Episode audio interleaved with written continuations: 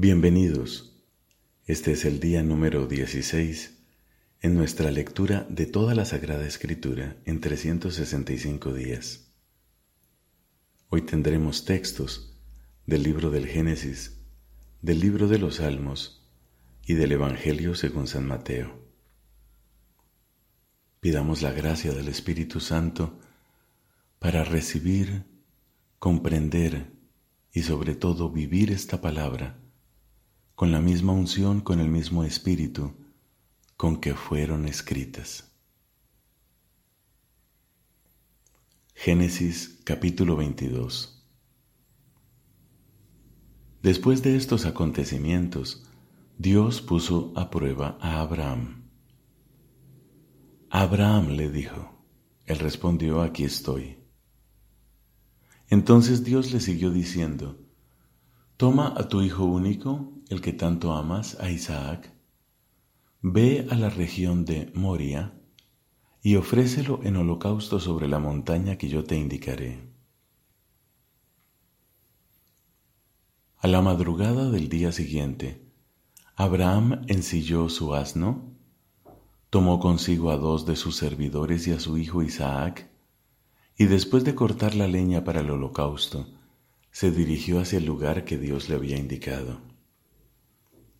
Al tercer día, alzando los ojos, divisó el lugar desde lejos. Dijo a sus servidores, Quédense aquí con el asno mientras yo y el muchacho seguimos adelante. Daremos culto a Dios y después volveremos a reunirnos con ustedes. Abraham recogió la leña para el holocausto y la cargó sobre su hijo Isaac.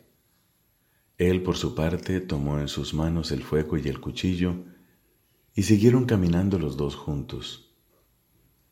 Isaac rompió el silencio y dijo a su padre Abraham, Padre. Él respondió, Sí, hijo mío. Tenemos el fuego y la leña, continuó Isaac, pero ¿dónde está el cordero para el holocausto? Dios proveerá el cordero para el holocausto, respondió Abraham. Y siguieron caminando los dos juntos.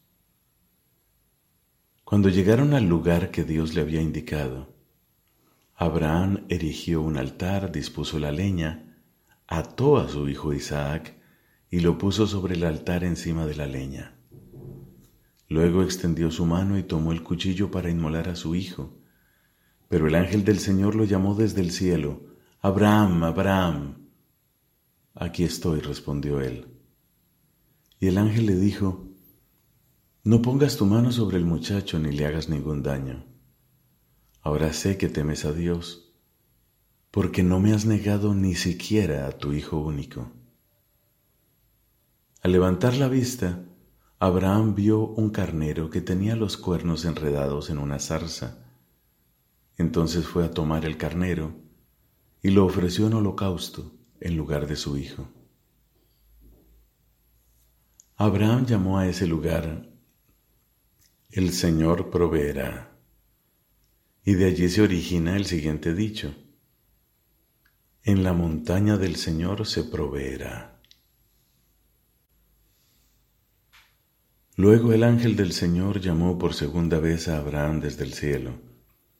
Le dijo, Juro por mí mismo, oráculo del Señor, porque has obrado de esa manera y no me has negado a tu Hijo único. Yo te colmaré de bendiciones y multiplicaré tu descendencia como las estrellas del cielo y como la arena que está a la orilla del mar. Tus descendientes conquistarán las ciudades de sus enemigos y por tu descendencia se bendecirán todas las naciones de la tierra ya que has obedecido mi voz. Abraham regresó a donde estaban sus servidores. Todos juntos se fueron a Berseba y Abraham residió allí. Después de un tiempo, Abraham recibió la noticia de que también Milcá había dado hijos a su hermano Nahor, Uz, su primogénito, Bus, hermano de éste, Kemuel, padre de Aram, y además Kesed, Jasó, Pildas, Idlaf y Betuel. Este último fue padre de Rebeca. Estos son los ocho hijos que Milcá dio a Nahor, el hermano de Abraham. Además, Nahor tenía una esclava llamada Reumá, que fue madre de Tebach, Gaham, Tajas y Maaca. Sara vivió 127 años y murió en Kiriat Arba, actualmente Hebrón, en la tierra de Canaán. Abraham estuvo de duelo por Sara y lloró su muerte. Después se retiró del lugar donde estaba el cadáver y dijo a los descendientes de Et, Aunque yo no soy más que un extranjero residente entre ustedes, cédanme en propiedad alguno de sus sepulcros para que pueda retirar el cadáver de mi esposa y darle sepultura. Pero los descendientes de Et respondieron a Abraham, por favor, Señor, escúchanos. Tú eres un privilegiado de Dios en medio de nosotros. Sepulta a tu esposa en la mejor de nuestras tumbas, ya que ninguno de nosotros te negará un sepulcro para que la entierres. Abraham se levantó e inclinándose profundamente ante la gente del lugar, ante los descendientes de Et, les insistió diciendo, si ustedes quieren realmente que yo sepulte el cadáver, háganme el favor de interceder ante Efrón, hijo de Zóhar, para que me venda la caverna de Macpela que él tiene en el extremo de su campo.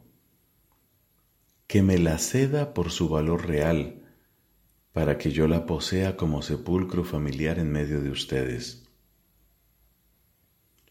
Efrón que estaba presente entre los descendientes de Ed, teniendo por testigos a todos los que entraban por la puerta de la ciudad, respondió a Abraham, No, Señor, escúchame bien. Yo te doy el campo y también la caverna que hay en él. Te la doy en presencia de mis compatriotas para que entierres a tu esposa. Abraham volvió a inclinarse profundamente ante la gente del lugar, y teniendo a estos por testigos dijo a Efrón, Si estás dispuesto a llegar a un acuerdo conmigo, te pagaré el precio del campo.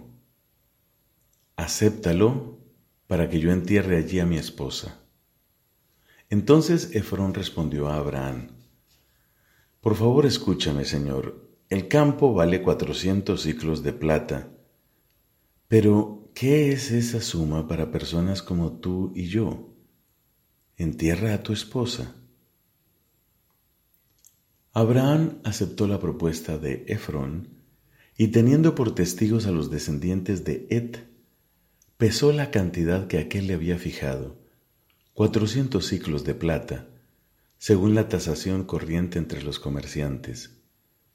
De este modo, el campo de Efrón en Macpelá, frente a Mamre, el campo con la caverna y todos los árboles que estaban dentro de sus límites, pasó a ser propiedad de Abraham, teniendo por testigos a todos los descendientes de Et que pasaban por la puerta de la ciudad.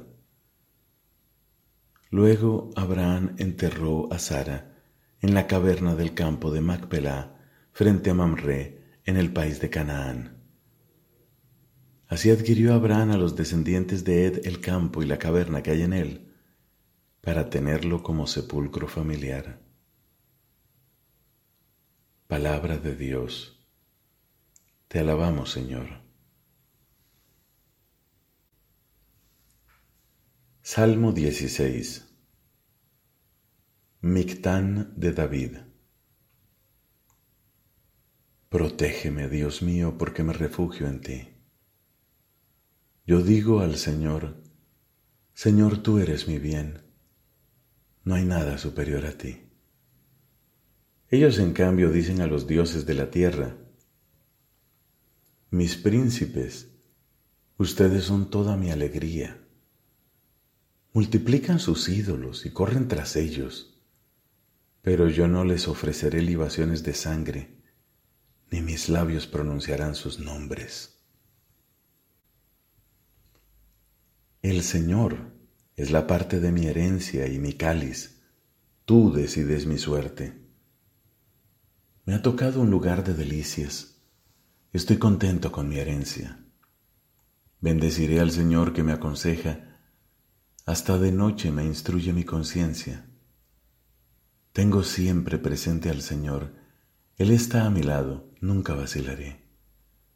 Por eso mi corazón se alegra, se regocijan mis entrañas, y todo mi ser descansa seguro, porque no me entregarás a la muerte, ni dejarás que tu amigo vea el sepulcro. Me harás conocer el camino de la vida, saciándome de gozo en tu presencia, de felicidad eterna a tu derecha. Padre, te da gloria a tu Hijo en el Espíritu Santo, como era en el principio, ahora y siempre, por los siglos de los siglos. Amén. Del Evangelio según San Mateo capítulo número 10, versículos del 1 al 23. Jesús convocó a sus doce discípulos y les dio el poder de expulsar a los espíritus impuros y de curar cualquier enfermedad o dolencia.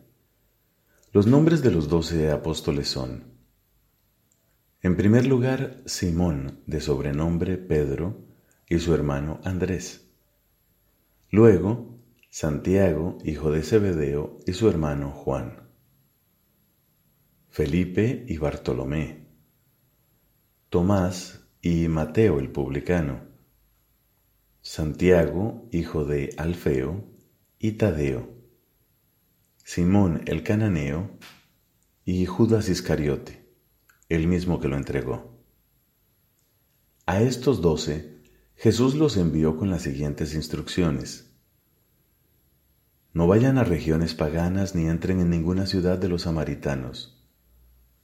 Vayan en cambio a las ovejas perdidas del pueblo de Israel.